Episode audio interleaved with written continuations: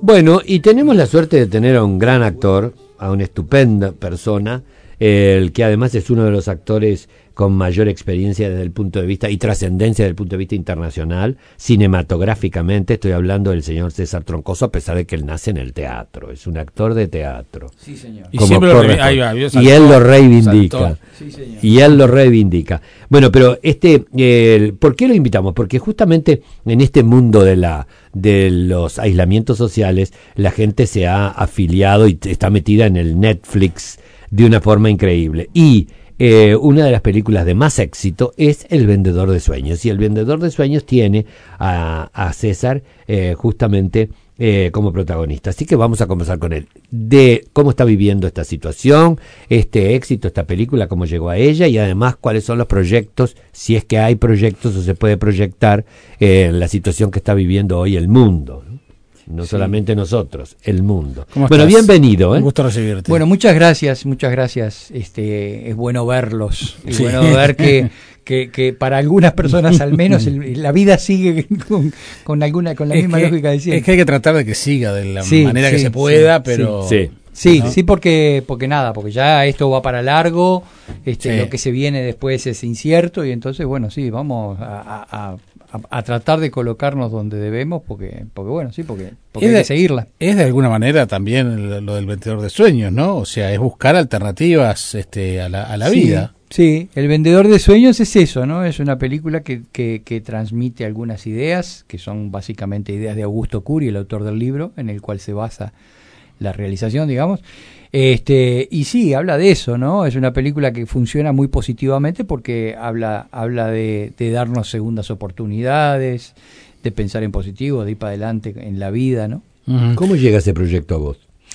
Llega porque yo venía trabajando ya con una cierta continuidad con Jaime Monjardín. Jaime Monjardín es el director de la película, pero además este, es el director de dos trabajos que hice antes. el primero, el, por el cual me conoció, se llamaba El tiempo y el viento, era una película que él dirigió en, en Valle, ahí en el sur, de, en Río Grande del Sur.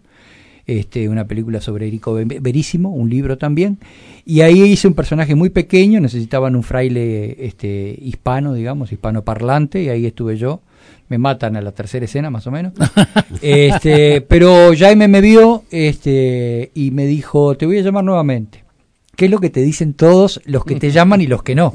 Entonces yo le dije, sí, claro. ¿Qué es lo que le contestas que es lo que le contesto a todos, ojalá, ojalá. Este, pero me llamó, de verdad, lo, lo, cumplió y me llamó para Flor del Caribe, la novela de... Maravillosa, maravillosa. Así es un mafioso, nene, ah, que te venía como anillo al dedo. qué cosa increíble.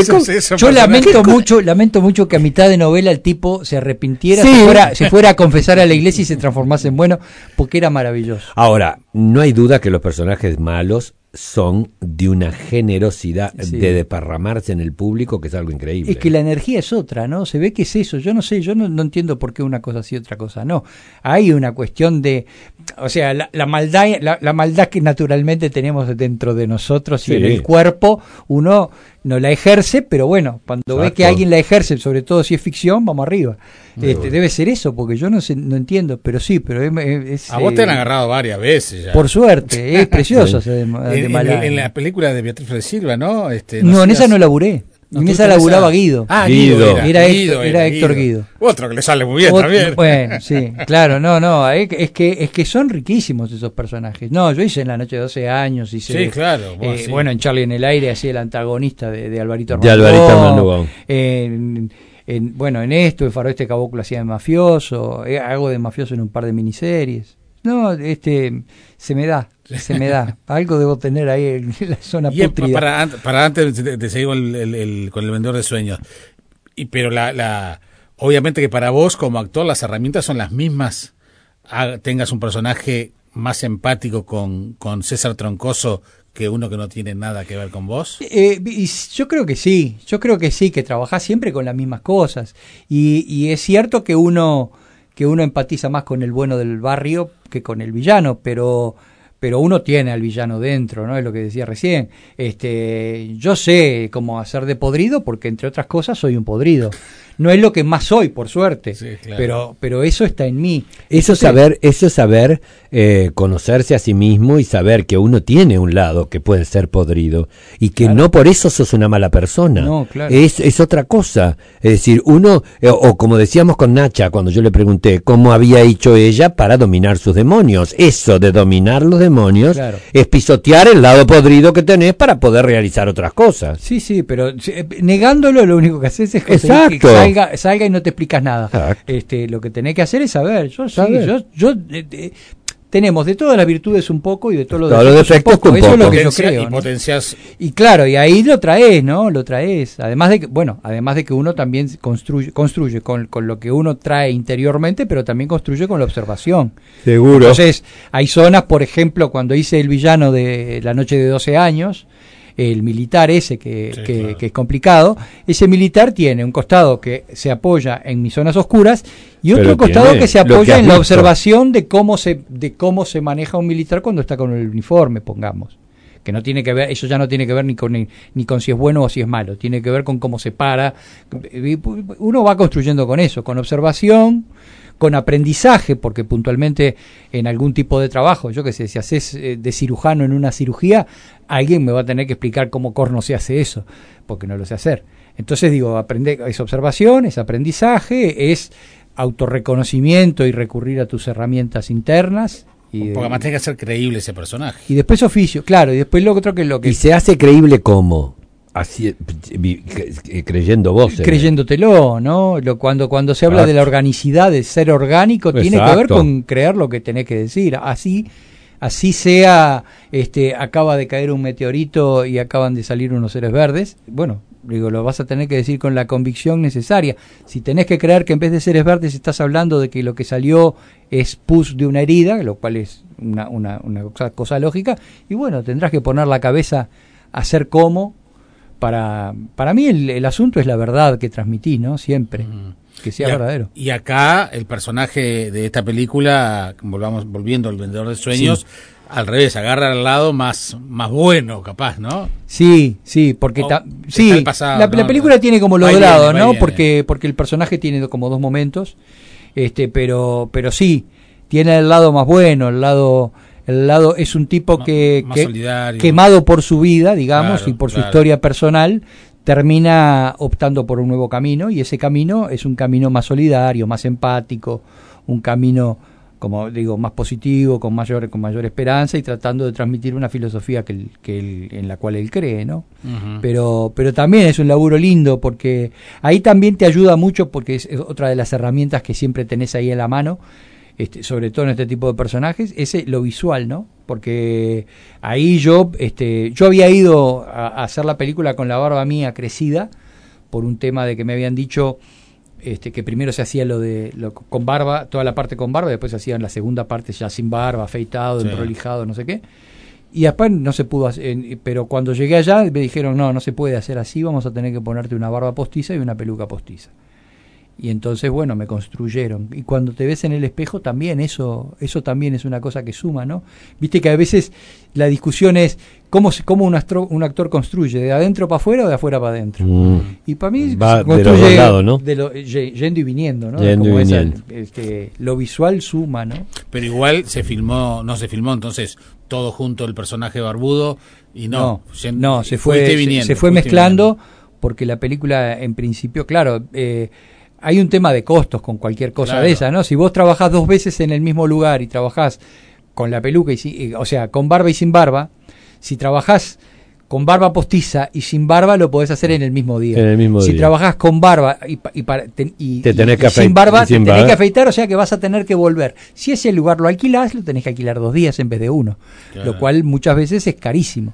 Entonces, eh, eh, lo lógico es eso. A veces, eh, cuando hay con qué, este, prefieren hacerlo cronológico o prefieren hacer todo lo que trabajas de un modo este, junto para, para que tenga más coherencia interna, digamos, pero bueno. Eso es lo que yo admiro de los, de los actores, sobre todo que, de teatro que hacen cine, porque en definitiva terminan haciendo eh, papeles cortados en cuotas, ¿viste? Entonces podés empezar por la última Eso es lo fascinante del mundo y ese. Que y que después, cuando lo ves, decís, quedó todo, todo perfecto. Ojo, el teatro lo tiene eso, ¿eh? porque vos llegás un día, yo qué sé, ensayás tres meses, al, al, tercer mes te queda, tenés una escena floja en la mitad de la obra.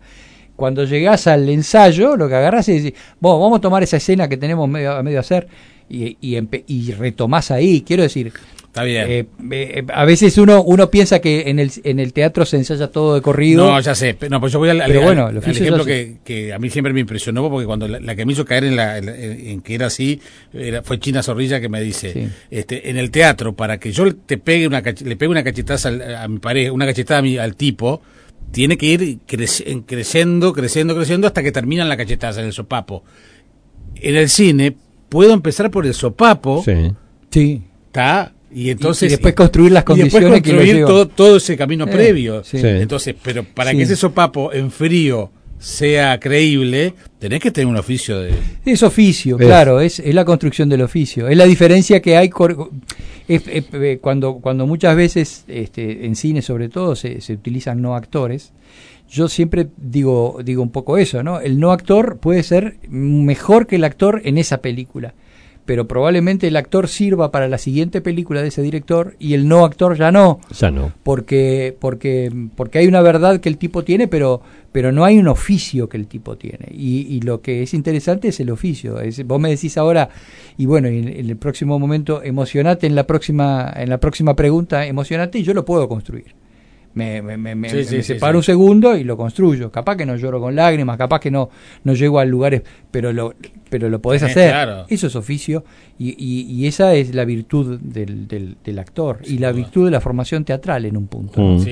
César, eh, ¿cómo llegaste a trabajar en Brasil? ¿Cómo fue que se te dio para hacer todo lo que has hecho hasta ahora? ¿Y cómo es trabajar en Brasil? Son dos en una. Sí. Yo llegué a Brasil por El Baño del Papa. El Baño del Papa fue la película que, primero, tenía a César Charlone, eh, los directores eran César Charlones y Enrique Fernández. Y Enrique Fernández. Este, Charlone es una figura recontra conocida en Brasil. hizo Estación Central. Hizo, hizo no, este, Ciudad de Dios. Ciudad de Dios. Ciudad, de Dios, este, hizo después con, con, con, Fernando Meireles el jardinero fiel, hizo ceguera, hizo un montón de cosas, laburó con Tom Cruise, tiene una foto con Tom Cruise ahí y la cámara son preciosas. Este, es un tipo recontra reconocido, César. Entonces yo creo que eso ayudó a que el baño del Papa se viera. entre eso, el hecho de que la película está contada en la frontera con Brasil, lo cual la aproxima a ellos, y ganó cinco premios en el Festival de Gramado, este, cinco quiquitos, entre mm. ellos gané yo y Virginia Méndez, mejor actor y actriz. Este, yo creo que todo eso hizo que la película fuera un pequeño éxito dentro de Brasil. Y supongo que además coincide una coyuntura, hay una coyuntura en la cual empiezan a aparecer películas este, con, con, con, fronterizas, digamos, ¿no? Este, me llaman algunos para hacer personajes uruguayos, este, para hacer personajes hispanoparlantes, no solo uruguayos, en, en, porque sí, porque lo desean, desean laburar conmigo, porque se impresionaron con lo que vieron en el Festival de Gramado, pongamos, pero después hay otras películas, como por ejemplo, yo hice Cabeza Premio, una película dirigida por Marco Rica, que protagonizaba a Daniel Hendler, este, en la cual Marco Rica eligió a Daniel Hendler, este, que era un personaje, contrabandista de frontera, y del otro lado de la frontera había un paraguayo, que nos cruzamos con Marco Rica en un festival, me llama a mí. Después, este Faroeste Caboclo está basado en una canción de Legión Urbana donde hay un peruano que vivía en, Bolivia. eso lo dice la canción este, necesitas un tipo que hable español. Está bien, podrían buscar. Entonces, de a poquito y un poco por esa razón y porque mm, en Brasil estoy prestigiado, estoy, estoy considerado un buen actor en la vuelta pequeña. No me conoce ni el loro, ¿no? Porque hay gente que supone que yo soy famoso en Brasil. Famoso puedo ser en la vuelta corta de gente que está vinculada al cine, pero el gran público no me conoce. Pero esa gente me empezó a llamar. Y una cosa trajo la otra, yo no sé. Este, lo que sí he repetido con algunos directores, por ejemplo. ¿Y eh, eh, se trabaja bien? Y se trabaja muy lindo, se trabaja muy lindo. Este, el, el, trabajo en cine es prácticamente el mismo, lo que puede haber es un poco de diferencia a nivel de, dinero y por lo tanto a nivel de cámaras de repente. Este, el trabajo en la novela, eh, aquella experiencia en la novela que fue una experiencia medio única. Fue para la Globo esa. Esa fue para TV Globo. Después trabajé en TV Globo de vuelta con Daniel Burman y con un elencazo que hablaba en español. Es verdad. En Supermax. Ahí estaba el, el, argentino, ¿cómo se llama? Estaba, Jean-Pierre Noé. ese trabajaba. Jean-Pierre no llegó a trabajar. No llegó ahí. trabajaba ahí, trabajaba. El protagonista central era Santiago Segura. Ah, sí, sí. Era Santiago Segura, Cecilia Roth. Cecilia Roth, sí, exacto. Este, había un, mexicano llamado este, Camacho, Alejandro Camacho. Alejandro Camacho. Sí, había un montón.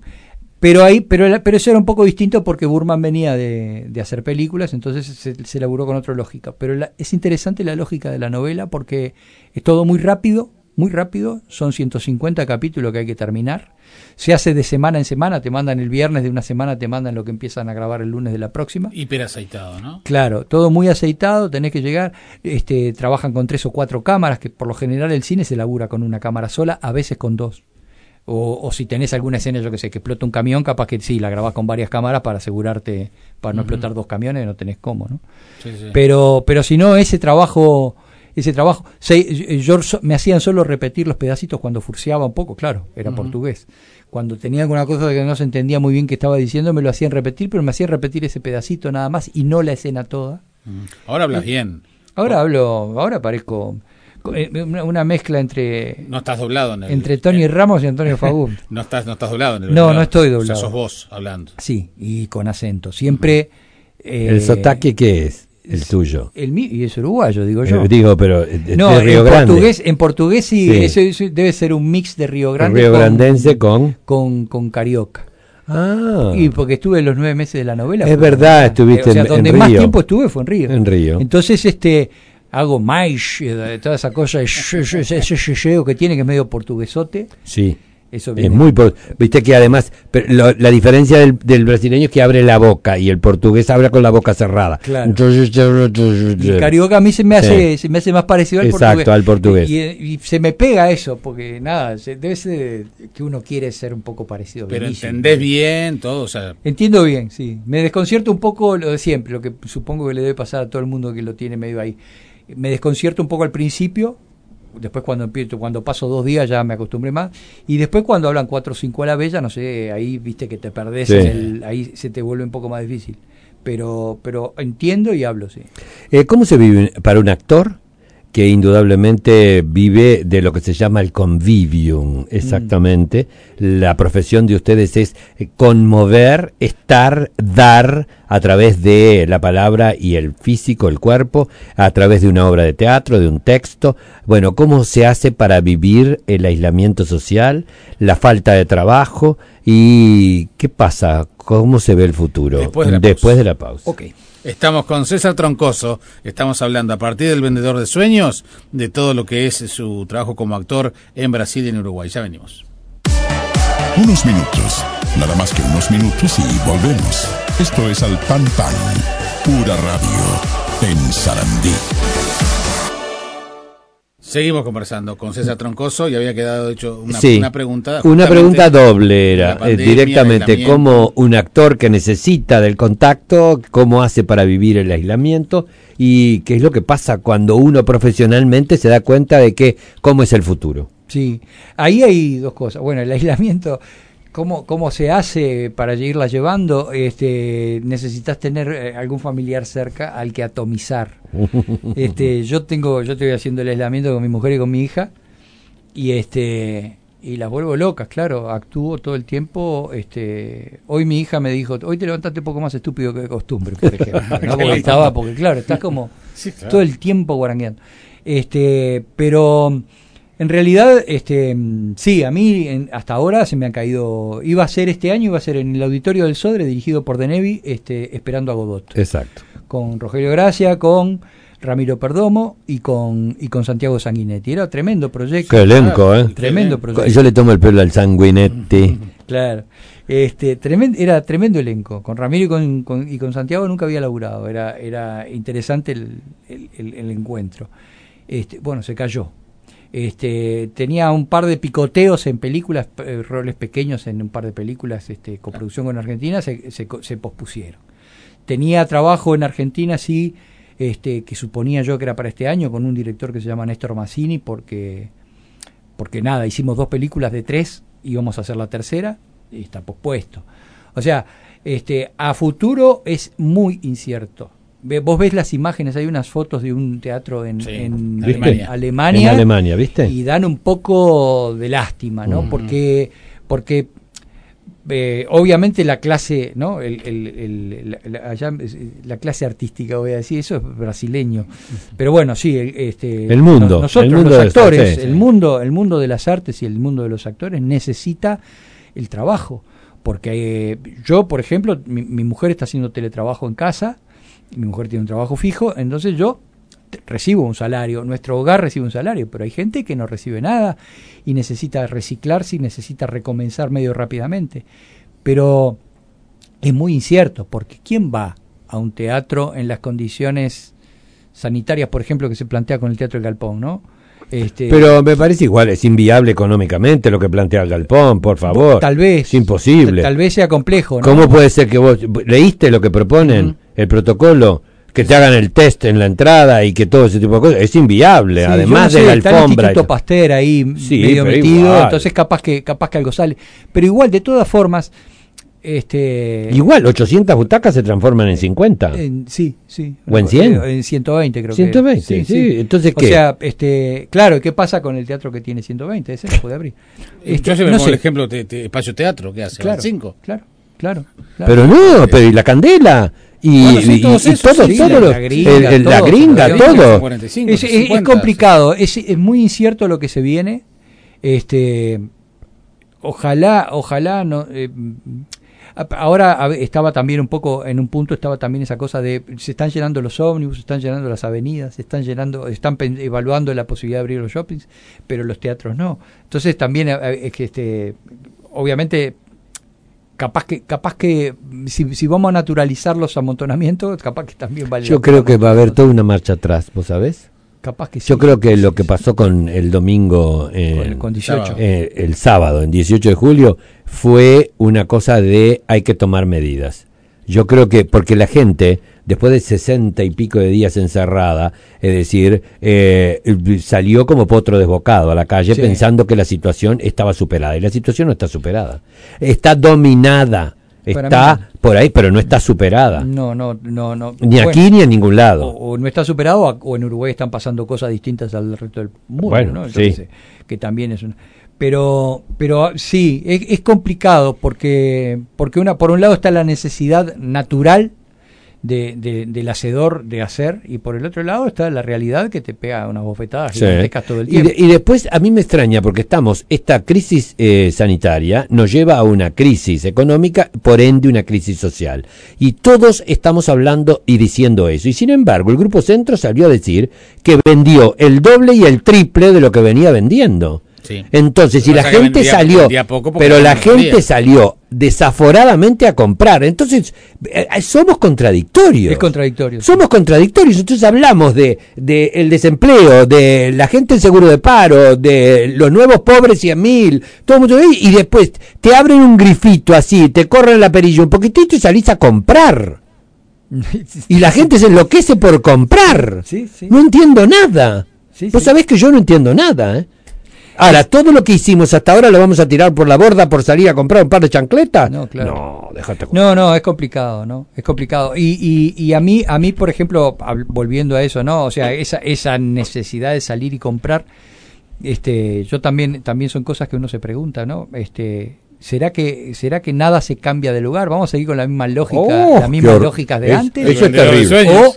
Eso es terrible. sueño. Ese es el, relato. Porque por un lado, por un lado vos ves que en esta esta coyuntura de algún modo ayuda a que esa película sea más vista que, lo que hubiera sido naturalmente, pienso yo. Sí, sí. ¿No? La coyuntura ayuda a que, a que, la gente esté necesitando ese mensaje positivo. Lo escuchamos el mensaje positivo, lo entendemos, lo aceptamos, lo compartimos, lo disfrutamos y después seguimos operando, operando con la misma lógica de siempre. Este, por ejemplo, yo he escuchado a muchos dirigentes del fútbol, por ejemplo, que se han dado cuenta que no pueden estar pagando los sueldos astronómicos que estaban pagando, por ejemplo. Bueno, claro, claro. Ah, ¿Cuántas cosas se, tendrían que estar poniendo? Para mí, lo que se, la, nueva normalidad, que, que, para mí, eh, que me genera un cierto temor, digamos, como, como, como expresión, ¿no? Parece, parece película de ciencia ficción, parece Black Mirror Este, por otro lado, podría ser eso, ¿no? La, nueva empatía. Podríamos, ¿dónde, ¿Dónde está lo que vamos a construir? ¿Qué vamos a salir? ¿Vamos a salir en la misma guerra de siempre? ¿Vamos a salir volviendo nuevamente a, matarnos unos a los otros. Creyéndonos omnipotentes cuando vemos que somos tan frágiles. mirá lo que está pasando en Estados Unidos, que también, que, que no tiene que ver exactamente, pero de, algún modo este, son, expresiones que tienen... Sí, sorprende, ¿no? Sorprende y, tiene que, ver con la pandemia en un punto, me parece. Por el encierro y esa otra parte de la personalidad que no querés aceptar y que en el fondo el costado podrido el costado podrido ese sí claro que está ahí. y además la, la, lo que está sucediendo en Estados Unidos nunca dejó de suceder claro para empezar no, por ahí. claro no vamos ahora, no, nunca dejó de suceder. Es un país que indudablemente es xenófobo y racista, no me cabe la menor duda. Y muy policial también. Y muy policial, donde además la policía es el ombligo del tema, eh, son los poderosos. Y además le entregaste armas a, todo, a todo, el mundo. a todo el mundo que la quiere tener, la tiene. Entonces, después pasa este tipo de cosas. Mm. Es decir, uno se siente, porque el poder es muy atractivo, hay que saberlo manejar. Sí, claro.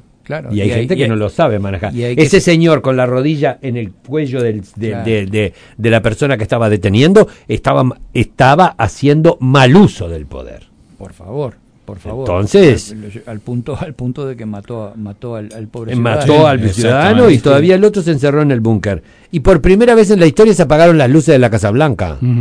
Sí. Qué chucho, por no iba a decir otra cosa. Qué chucho debería tener. Sí, sí. Pero, pero no se plantea no se plantea un cambio de lógica, ¿no? No, es increíble. eso, eso es lo que lo que a mí me impresiona, ¿no? César y Bolsonaro. Oh. Bolsonaro me parece un, a mí bueno bueno vamos a empezar a adjetivar me parece un tipo nefasto nefasto me parece a, mí a mí este te sorprendió por ejemplo que, que, lo eligieran a Bolsonaro en un, punto, en un punto no en un punto no a mí había algo que no sabía decir exactamente eh, que era que en algunos sectores de la sociedad brasileña me chirriaba no sabía decir exactamente qué era. Yo, yo estaba cuando, cuando el tiempo de la novela hospedado en Barra de Tijuca. Barra de Tijuca es un poco distinto, qué sé yo, que Catete o que, claro. Barra, sí, qué cogote, pero, pero es el territorio del nuevo rico, medio pelo, no sé qué, no sé cuánto. Entonces vos los ves y son todos rubios, son todos de gimnasio, este, son todos cerveceros, pero este eh, le salen granitos cada vez que ven un libro. Entonces, claro, este, ese, ese es un sector de la población, no es toda la población de Brasil, obviamente, ni por ni, ni, ahí va a decir no, no, no, podés generalizar. claro, son 300 millones de habitantes. Pero pero ese ese ese hombre que entiende que entiende sus privilegios como cosa medio natural, que entiende que entiende. Otra cosa que siempre me llamó la atención es que los mozos en los bares, por ejemplo, eh, esos, mozos, viste, que ponen mesas. Yo estaba ahí en, en, el comienzo de Barra de Tijuca, estaba, hay una calle que se llama Olegario Maciel, llena de boliches. Eso de noche reventaba, lo, de viernes y sábado reventaba. Vos vas a tomar una cervecita en un boliche y el tipo no te mira los ojos. Acá un mozo, en Uruguay un mozo, qué tal, cómo te va, no sé qué, no sé cuánto, y si tiene un poco de confianza se pone a hablar de política o de fútbol contigo, porque sabe de política, porque sabe de fútbol, porque sabe de un montón de cosas. En Brasil los mozos son, ¿eh? cerveza, ¿o qué? Ya está, no hablan contigo, son como, como de otra cosa, no te miran a los ojos. Entonces, claro, hay un caldo raro, este, y entonces no, no sorprende tanto, me parece, la, el triunfo de Bolsonaro. Hay una media clase, una clase media resentida, quiero y no puedo, que, que, en un punto, este, que, tampoco es toda la clase media, hay, que ser justos, ¿no? Hay gente maravillosa y hay unos cerebros increíbles y gente, y gente solidaria y empática y, y pero pero después está toda esa otra ese, otro costado que es complicado. Yo tengo la teoría de que ellos fueron imperio en un tiempo y que en algún lugar eso les quedó y, y, aceptan a Bolsonaro como el emperador bobo, ¿viste? Cuando como esas como los reyes, ¿no? Tenés un rey piola, genial, el próximo rey que te tocó estaba un poquito toquiño, bueno, lo aceptamos igual porque es nuestro rey.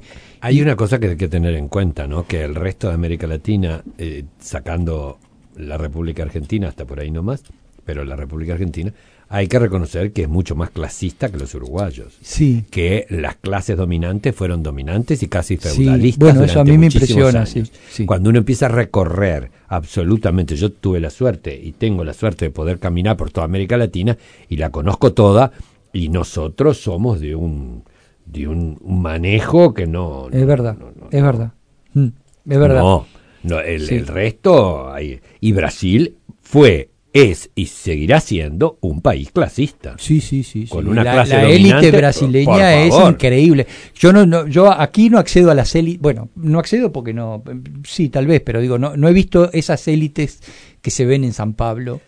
Este, bueno, ¿quién dijo que en el Uruguay son riquitos al lado de lo que Damiani. son los Damiani. En el Uruguay no hay ricos, hay riquitos. Claro, al lado de... Al lado de, al lado de viejo Damiani, no el contador. Sí, el viejo Damiani, exacto. Sí, sí, sí, sí. No, es increíble, es increíble. Claro, bueno, esta película hay toda una zona de la película que se, se, desarrolla en territorio de gente... Exacto. de gente privilegiada y, es impresionante, claro, uno este, ve más por las películas que por la vida real. ¿no? La vida real no es más Pero además ellos se encargan, porque en ese sentido tienen mucho de la, de la, del manejo de imagen de los americanos. Viste que los americanos dan la sensación de que tienen una, una, una autocrítica, una masa mm. crítica excepcional. Y entonces desde la década del 60 en adelante empezaron a hacer cine y televisión jugando con eso de la masa crítica. Pero los brasileros en las novelas hacen permanentemente referencia a todo lo que estamos hablando nosotros, mm, a esas clases altas, a esas oligarquías, a esa clase baja, a la favela, porque son todos diferentes, no es lo mismo el que vive en la favela que la clase media baja, que la clase media media y la clase media alta. Son todas diferentes. Y está renaturalizado. Y renaturalizado. Yo me acuerdo del personaje de una de las novelas más famosas, La Bonita de Morumbí Morumbí es un barrio mm. de nariz para arriba en, San, Pablo. Es decir, y la bonita de Morumbí era una señora paqueta, como dijeras una señora Susanita de Carrasco. Entonces, eh, y, pero que no es Susanita de Carrasco, es mucho más que Susanita de Carrasco. Sí, sí. Yo me acuerdo, me acuerdo que este, en un momento están, me, habían hospedado en Leblon. Mm. Este, Cerca de Rosiña. Sí, sí, Sí, claro, Leblon, Leblon después, después si vas para Barra de Tijuca, pasa por la Rosilla. Pasas por la Rosilla. Este, me habían hospedado en Leblon y un día, no sé, se, ve que estos temas ya estaban así medio, estos temas raciales y eso, estaban medio como dando vueltas en mi cabeza, no sé por qué razón. Salí a la calle y empecé a mirar, este, a, controlar la población del lugar, ¿no? Y Leblon es zona buena, es zona, es zona, este, piola. Y este y te das cuenta que la raza negra propiamente, el negro negro, la, la, tez oscura, o son cajeras de supermercado o están con los trajes azules del, portero del, predio, del edificio. Este, después tenés el, el sí, tenés el, mestizo, ¿no? Mm. otros, otros grados, y ahí sí hay un poco más de, de, de, acceso a cosas, pero el, el, negro propiamente dicho, el, el, hombre y la mujer de raza negra, son este no, no, son todos los que los que acceden a, a, zonas de privilegio no César para, para ir terminando la explosión de Netflix con la película cuánto te cuánto sentís que te que, ayudó a César Troncoso en una en eso de que te conozca más gente y no el ambiente el ambiente pequeño del teatro y la tele en Brasil? No sé, no sé, o sea, la está viendo mucha más gente. Es, es una película, El Vendedor de Sueños es una película que si no hubiera entrado a Netflix probablemente hubiese quedado en el mercado brasileño, como anduvo muy bien en su tiempo, en, el 2016 metió 750 mil espectadores, pero en Brasil. Lo que hizo esta película es expandirse a toda América Latina, cosa que, que, que, bueno, sí que hay gente que no sabe quién soy, que ahora tiene una noción. Este, ¿Cuánto más me va a abrir? ¿Qué puertas me abre? Yo no lo sé, porque además, este, por un lado es maravilloso, por otro lado las figuras de la película son Augusto Curi el autor y Jaime Moyardín el director, más que, más que yo, que estoy totalmente caracterizado y además en, tiempos de pandemia. O sea que aunque yo quisiera capitalizar esto como para conseguir algún contrato, no es el momento. ¿Y Netflix es una oportunidad para los actores, por ejemplo? Porque también yo he hablado con, con algunos de los realizadores y te dicen que, bueno, que es relativo, porque... Sí, este, bueno, debe, debe, terminás a veces que esclavo de... Probablemente te, vos negociás tu, no sé cómo no sé cómo es el negocio digamos pero supongo que podés negociar tus películas con Netflix en una posición dominante. Obviamente, obviamente quien te dice... La de ellos. Querés, claro, querés tener tu película en, mi plataforma, bueno, es tanto. Te marco yo la cancha, ¿no? Porque soy, soy Netflix. Salvo que te la produzca, y ahí ya es distinto. Eso es otro juego, supongo. Pero, pero la verdad es que no sé, no sé cuánto, cuánto más. Es, eh, a nivel... Esto es negocio, pero también es arte. Entonces, en la medida en que es arte, vos deseás que la película se vea por el, por, por, el planeta, ¿no? Seguro, que Cuanta más gente la vea, más copado vas a estar. Pero a nivel negocio no sé cómo funciona. Eh, Para mí no es ningún negocio, es cero. Cero Te iba a preguntar eso, digo, no, no conozco cómo funciona. Vos cobrás por la película. No cobro un mango, no, no. Nunca ya más. Ya claro, sí, ya cobré. Cobré en el 2016. Me contrataron, me pagaron y olvídate, todo, la, todo lo demás es de, es de los productores o de, o de no sé, qué hay algunos actores que están en condición, que no es mi caso, ¿no? Que están en condiciones de negociar un 4% del no sé qué, de, de, todo lo que la película gana, el 4%, porque, porque vos no me podés pagar el sueldo que yo gano. Claro. X actor lo puede decir, este no.